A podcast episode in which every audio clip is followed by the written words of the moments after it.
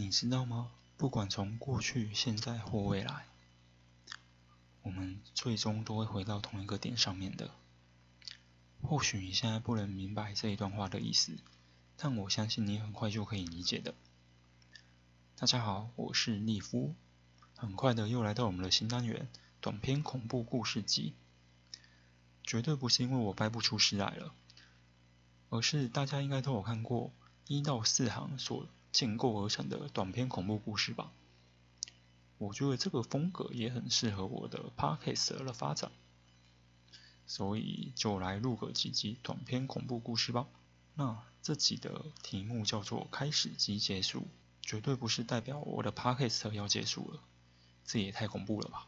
还是不结束其实才更恐怖呢？好吧，不管怎么样，在我录完我想录的东西之前，我是不会让它结束的。好，准备好了吗？那我要开始讲今天的故事喽。